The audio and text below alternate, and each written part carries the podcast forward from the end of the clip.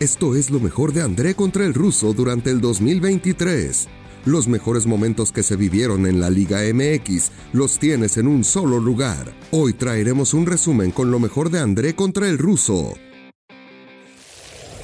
Lo que es inconcebible, ruso, es cómo se han movido las cosas los últimos días, las últimas horas y los últimos minutos en federación.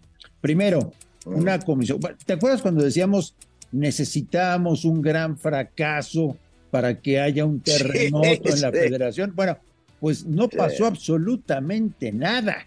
Una comisión ¿Ah, integrada por los del club de Toby, porque siempre está el club de Toby, revientan en la primera reunión a Grupo Pachuca, que es increíble que con lo bien que han hecho las cosas no participen de esto. Y lo peor, Ruso, ninguno de los dos equipos de Monterrey está en la comisión de selecciones. ¿De qué se trata esta broma? Pero para un minuto, vos decís lo revientan, no lo reventaron. Se salieron, se salieron del grupo Pachuca porque dijeron no, el cómico no, gracioso no. Nosotros vamos para trabajar y no nos gusta la forma de.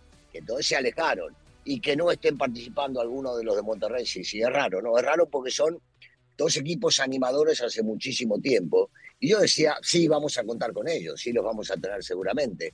Pero como, como veo la designación, como veo quién es el director deportivo, como veo cómo van a manejar las cosas, hasta me inclinaría a decirte que terminaron poniéndose de acuerdo en que el técnico iba a ser Miguel Herrera antes de ser quienes eran los que designaban todo esto y iban a apoyar, ¿no? Porque, a ver, a ver, pongámonos a analizar quiénes están. El caso, el caso de Azcárraga seguramente apoya a Miguelito Herrera, ¿estás de acuerdo? El caso de, de Hank apoya a Miguelito Herrera.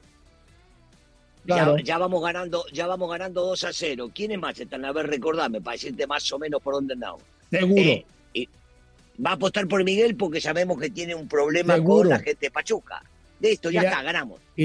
Irarragorri va a votar por Miguel Herrera. Claro, claro, claro. Listo, ya estamos, ya estamos. Ya está, ya está. No, y porque, y acuérdate que salió muy mal Almada de Santos. Sí.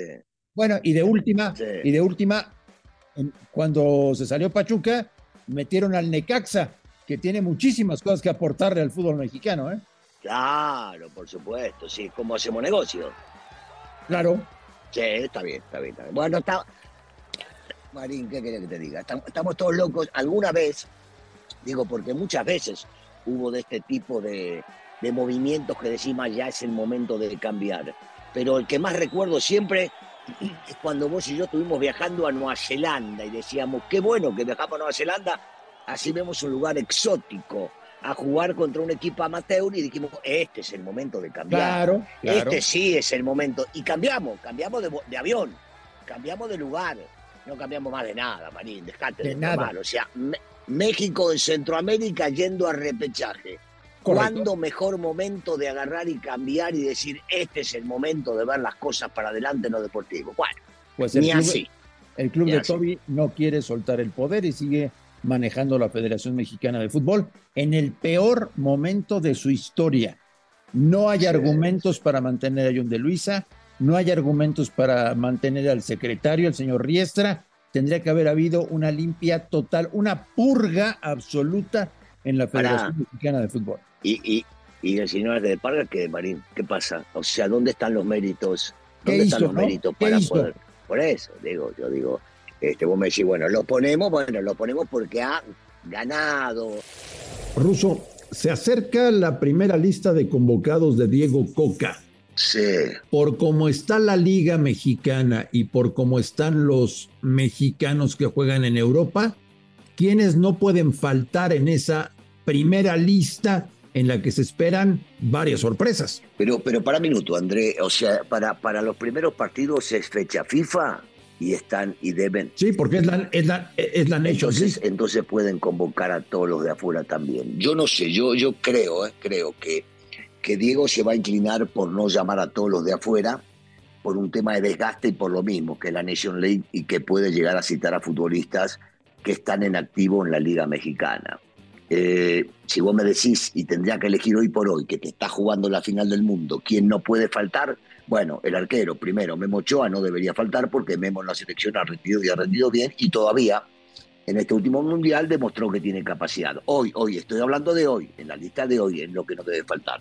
Por supuesto que no debe faltar el Chucky, pero por supuesto que no debe faltar este, eh, Álvarez, que, debe estar en esta lista. Eh, me parece que sería una gran despedida para, para Guardado el poder llegar a traerlo, no sé si ahora o en un rato para que haga sus, sus últimos partidos. Yo dejaría tranquilo a Jiménez porque Jiménez no se ha recuperado del todo. Y de acá, de acá me parece, ¿no? Que Rocha, después de recuperarse la lesión y lo bien que habían dado con este técnico nacional ahora, ha merecido una oportunidad hace mucho tiempo y no sería malo poder llegar eh, a convocarlo. Este, me hubiese gustado que se, se resuelva el tema de Sendejas, que si sí quiere, si no quiere, si está acá, si está allá y no rogarle absolutamente a nadie. Eh, Henry Martin debe estar, debe estar en esta selección.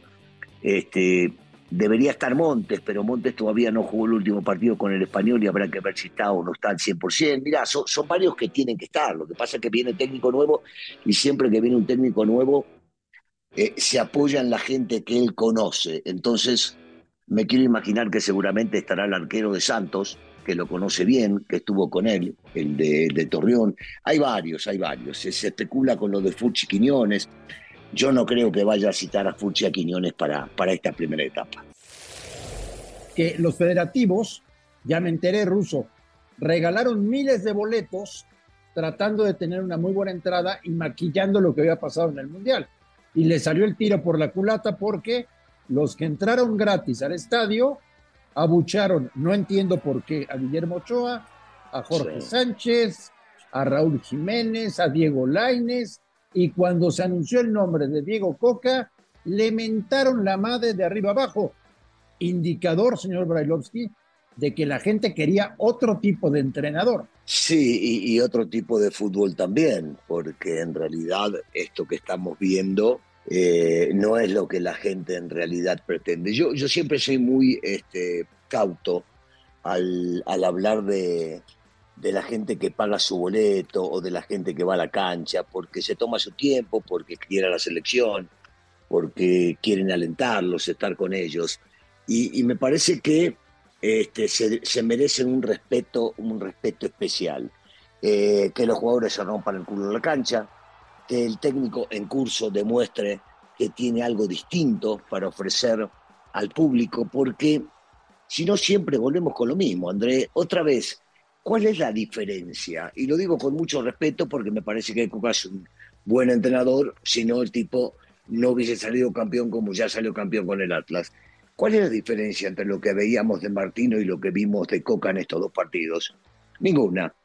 Y, y, algunos me dirán, no, pero Russo eh, no entrenó, tuvo poco tiempo. Es que no es una cuestión de tiempo, es una cuestión de convicción y de dar datos distintos en los conceptos de lo que daba el técnico anterior y vos te das cuenta que no. Y cuando a mí me dicen, sí, pero no hubo tiempo de trabajo, ¿qué significa?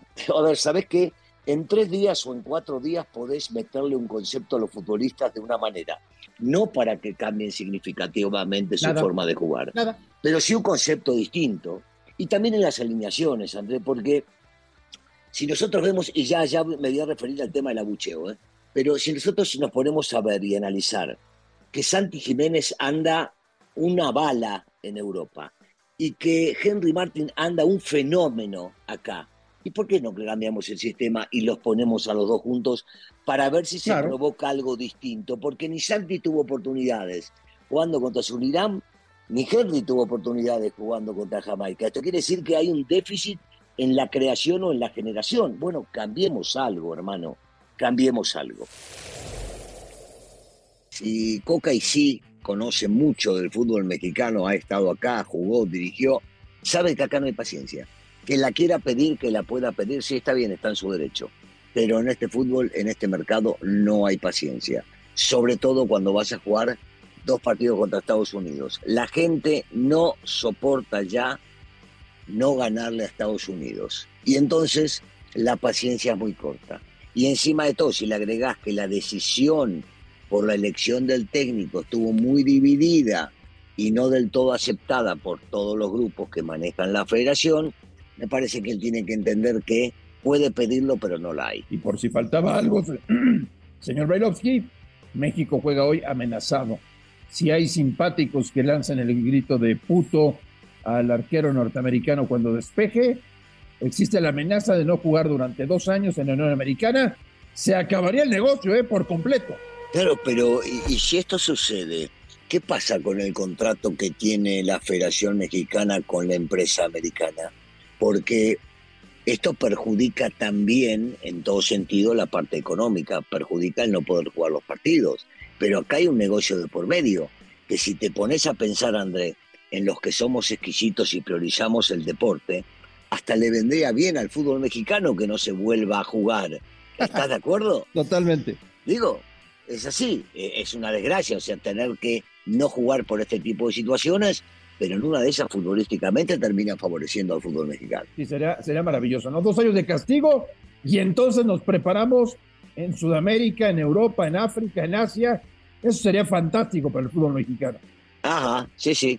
Y entonces, por obligación, no estarías priorizando el dinero, sino que lo, estarías priorizando el deporte, lo futbolístico, que es lo que te haría crecer para después competir bien en los mundiales. Hoy para Coca, Ruso, lo único que vale es ganar, sea como sea. Y, lo que vale primero es ganar. El sea como sea no me gusta demasiado, pero sí.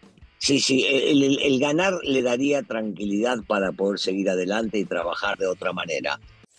Gana México 1 por 0 gol de manera dramática de Santiago Jiménez en los últimos minutos del partido, les da la Copa Oro y México ya ganó el torneo que tenía que ganar. Ojo, eh, ojo. Estados Unidos y Canadá fueron soberbios y no llevaron a su mejor equipo.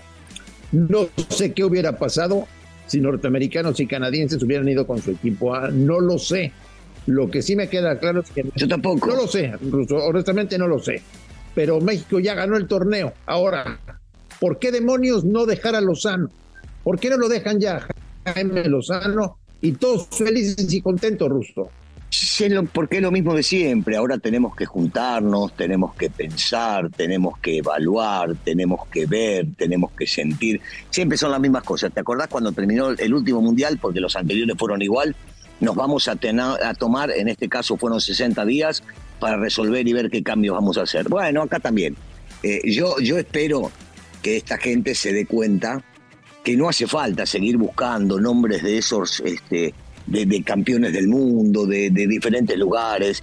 Ya es hora de tener un técnico mexicano joven, preparado, un tipo adulto, un tipo que sabe ordenar al equipo, un tipo que no tiene miedo en hacer los cambios, un tipo que le va a dar eh, lugar a los jóvenes y a los experimentados que deben estar jugando, pero bueno, el fútbol mexicano es así, posiblemente ya lo tengan decidido y lo que quieran hacer es demostrarle al mundo que están pensando, que están evaluando, que están haciendo las cosas de una manera muy seria, por lo tanto no pueden definirlo hoy, cuando la realidad indica que si esto fuera serio, ya lo tendrían definido previo a.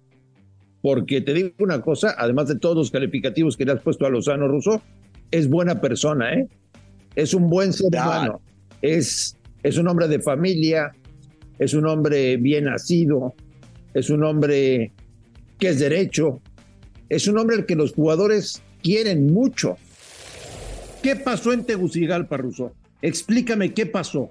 Mira, la, realidad este, es, por lo menos para mi gusto, es una sola. El equipo mexicano jugó mal al fútbol, eh, cometieron muchísimos errores y por otro lado yo sigo sosteniendo que hay que darle un crédito enorme a Honduras porque Rueda hizo un planteamiento excepcional y realmente se terminan llevando el triunfo de manera sumamente justa porque hicieron las cosas de muy buena manera, supieron acomodarse en el partido, supieron manejar el ritmo, supieron aprovechar los, momentos y definitivamente eh, Honduras se llevó un triunfo merecido que este, afortunadamente para México no fue mayor, que podía haber sido más alto el resultado de lo que terminamos viendo. Eso es cierto, fueron dos, pudieron ser cuatro.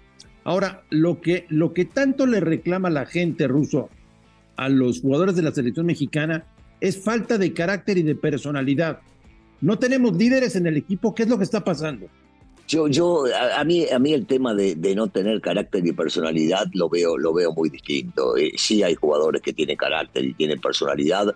Yo voy más que nada a, la cuestión futbolística de las cosas que no se hicieron como, como hubiesen querido que salga seguramente con la propuesta del Jimmy y los jugadores, pero de ahí a aplicarle aplicarle esto de que no tuvieron que no tuvieron carácter me parece realmente realmente me parece injusto porque eh, si bien es cierto no jugaron bien al fútbol las cosas no salieron insisto eh, no se hizo seguramente lo que estaba planeado o lo que estaba planeado no terminó saliendo como hubiesen querido pero en realidad achacarle de ahí a que no tenga personalidad me parece me parece fuera de lugar porque sí hemos visto a estos mismos futbolistas con mucha personalidad en, muchos juegos y bueno, y en este no salieron las cosas. Y me iría más a la cuestión futbolística, que fue totalmente negativa, que realmente andar pensando que no tienen personalidad. Son jugadores, muchos, muchos de ellos, que tienen años jugando al fútbol, que ya algunos de ellos han jugado mundiales, que han hecho las cosas bien y que en este partido en realidad hicieron las cosas muy mal. Yo iría más que nada a ese punto que al tema de la personalidad. Pero entonces, Russo, son jugadores de los cuales pensamos que son buenos y a lo mejor estamos equivocados. A lo mejor no son tan buenos los jugadores de la selección mexicana. No, es que, es que no porque un partido lo hayan jugado mal realmente y, sí lo hicieron muy mal, podemos achacar el tema otra vez, Andrés, de personalidad. Tratemos de ser un poco más justos y de pensar en el poco fútbol que mostraron, en lo mal que jugaron y en lo que no hicieron, pero de ahí a el, tema de la personalidad la ves en muchos partidos, eh, cómo se manejan, qué hacen, qué dejan de hacer, y me parece que en este caso no corresponde el hecho de solamente hablar de un tema de personalidad. Esto es lo mejor de André contra el ruso durante el 2023.